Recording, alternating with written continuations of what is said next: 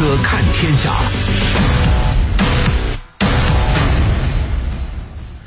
国务院兼外交部长王毅呢，应邀于这个九月十号啊，将于九月十号至十五号对越南、柬埔寨、新加坡、韩国进行正式访问。这也是时隔两个月，王毅再度密集出访。关于此访的主要目的和考虑呢，外交部发言人汪文斌呢在七号的记者会上表示，越南、柬埔寨、新加坡和韩国呢都是中国周边紧邻和重要的合作伙伴。面对新冠肺炎疫情，中国同周边国家守望相助，共克时艰，走在全球抗疫和疫后复苏的前列。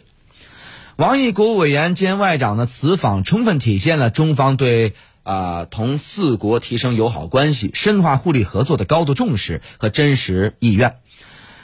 那么，从王毅的行程单中，我们可以看出日程安排相对紧凑，五天时间，两大议程，访问四国，并同越南常务副总理范平明共同主持中越双边合作指导委员会第十三次会议。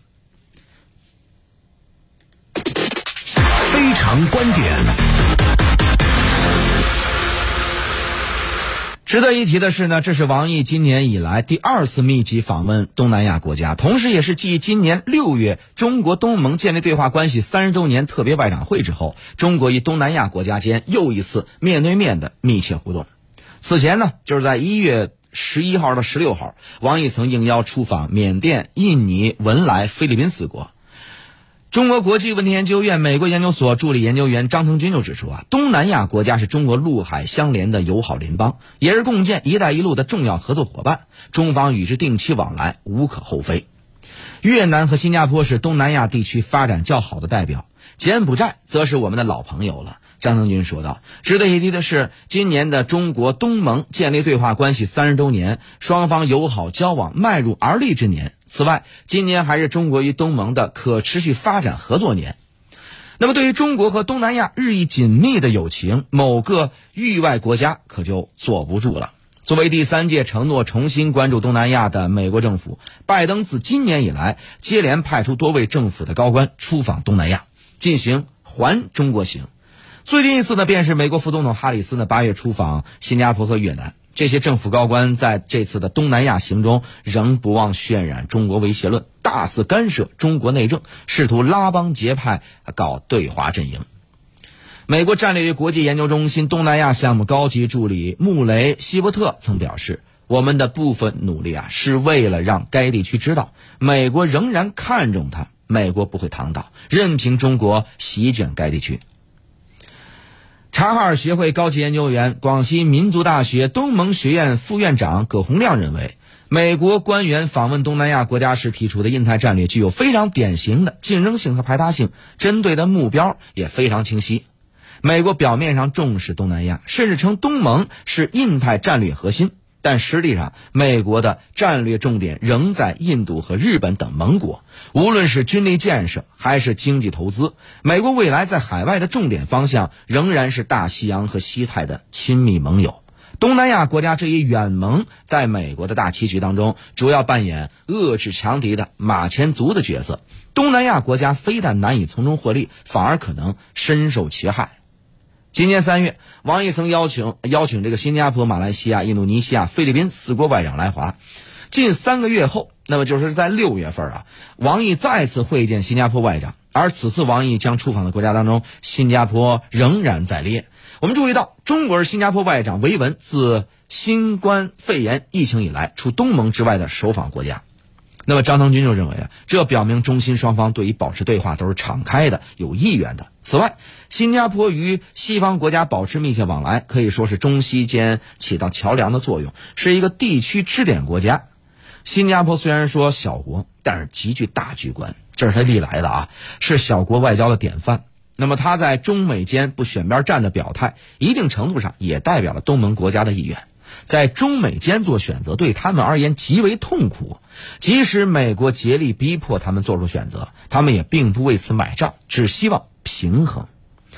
汪文斌在七号的记者会上表示啊，说访问期间，王毅国委员兼外长呢将同各方进行深入战略沟通，推动落实习近平主席同四国领导人达成的重要共识，以抗疫和发展合作为主线啊，促进中国构建新发展格局和各国发展战略对接，深化“一带一路”合作和人类命运共同体建设。王毅曾在中国东盟特别外长会上提出六点建议。深化抗疫合作，推动经济复苏，提升关系水平，尽早达成南海行为准则，坚持维护多边主义，共同弘扬亚洲价值。那么此次呢，王毅出访东南亚三国，有继续落实相关建议的一个考量。首先，便是抗疫合作与经济合作。去年新冠肺炎疫情发生以来啊，中国同东南亚国家呢各国一直以灵活方式保持密切的高层沟通，双方抗疫和发展合作不断取得积极进展。当前东南亚疫情仍旧严峻，王毅此访呢会继续加强与东盟在抗疫和疫苗生产链等相关合作。东南亚的需求更多会是抗疫。以及实现经济复苏，对此我们给予有效回应，继续加强抗疫合作，通过“一带一路”等合作来进一步的推动东南亚经济复苏。那么其次呢，便是地区形势的探讨了。那么张腾军呢进一步的指出啊，说访问东南亚三国也许与近期的国际局势是有关系的啊，阿富汗局势对东南亚有一系列的牵连反应啊，影响地区的和平与稳定啊，等等等等。那么呢？更多的是还有一个看点是什么呢？我不知道大伙注意到没有？这次的几个国家，说实话呀，啊，此访的另一个看点就是韩国。啊，当然，据有一些消息啊，在一开始韩国并未在列，而是最后加入进来的。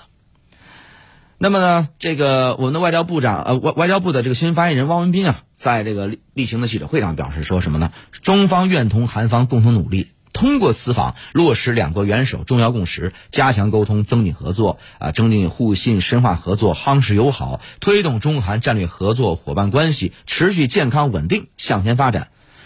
那么，除深化中韩两国抗疫合作之外，半岛局势以及地区和全球问题也将是沟通的重点。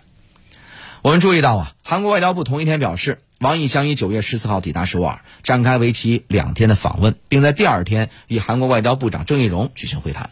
此外呢，韩国外交部在另一份声明当中表示，两位部长计划就朝鲜半岛局势以及地区和全球问题深入交换意见。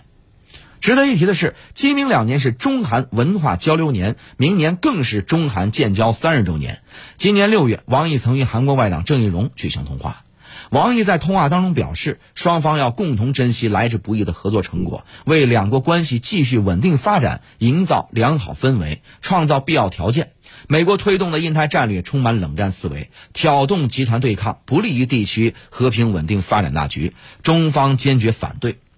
中韩呢，作为友好邻邦和战略伙伴，应把握是非曲直，啊，坚持正确立场，坚守政治共识，不被带偏节奏。那么彼时呢，郑义溶表达了韩方对改善南北关系、推进半岛和平进程的强烈意愿，希望中方在半岛问题上继续发挥重要的建设性作用。我们注意到呢，综合韩联社和日本共同社的报道啊，在王毅抵达首尔的前一天，韩国、美国和日本的首席核谈判代表很有可能在东京会晤，具体将讨论美国政府尝试与朝鲜开启无核无核化对话的这个可能性。当然，外交部这个韩国外交部发言人呢对此表示说，上述会晤尚未最后确定。那么呢，美日韩的政策协调啊较为频繁，可以说是日常交往。当下朝核问题的困局较难解决，而探讨这一问题也并不能够绕开中俄两国。作为利益相关方的韩国，希望与中国以及美日一定程度上保持对话。韩国总统文在寅呢，在去年的新年致辞当中便提到，说将力促韩中关系发展，推动朝韩合作，为重启朝美对话而努力。今年的新年记者会上，他再次就半岛局势表态称，只要有利于推动啊韩朝关系发展，他愿意随时与朝鲜最高领导人金正恩会面。而今呢，这个文在寅在任期即将结束，如果半岛问题未能被推进解决，那他政绩上。确实是一大遗憾。亲人善邻，国之宝也呀！王毅即将开启的访问，既有东南亚国家，又有东北亚国家。这彰显出中方不偏不倚的看待周边国家与域外国家的不怀好意是不同的是，中方真诚发展与周边国家及其他的域外国家的友好关系，化疫情之危为发展之机。好了，私家车看天下，我是谢飞，这个时段就这样，我们稍事休息，稍后继续回来。您正在收听的是。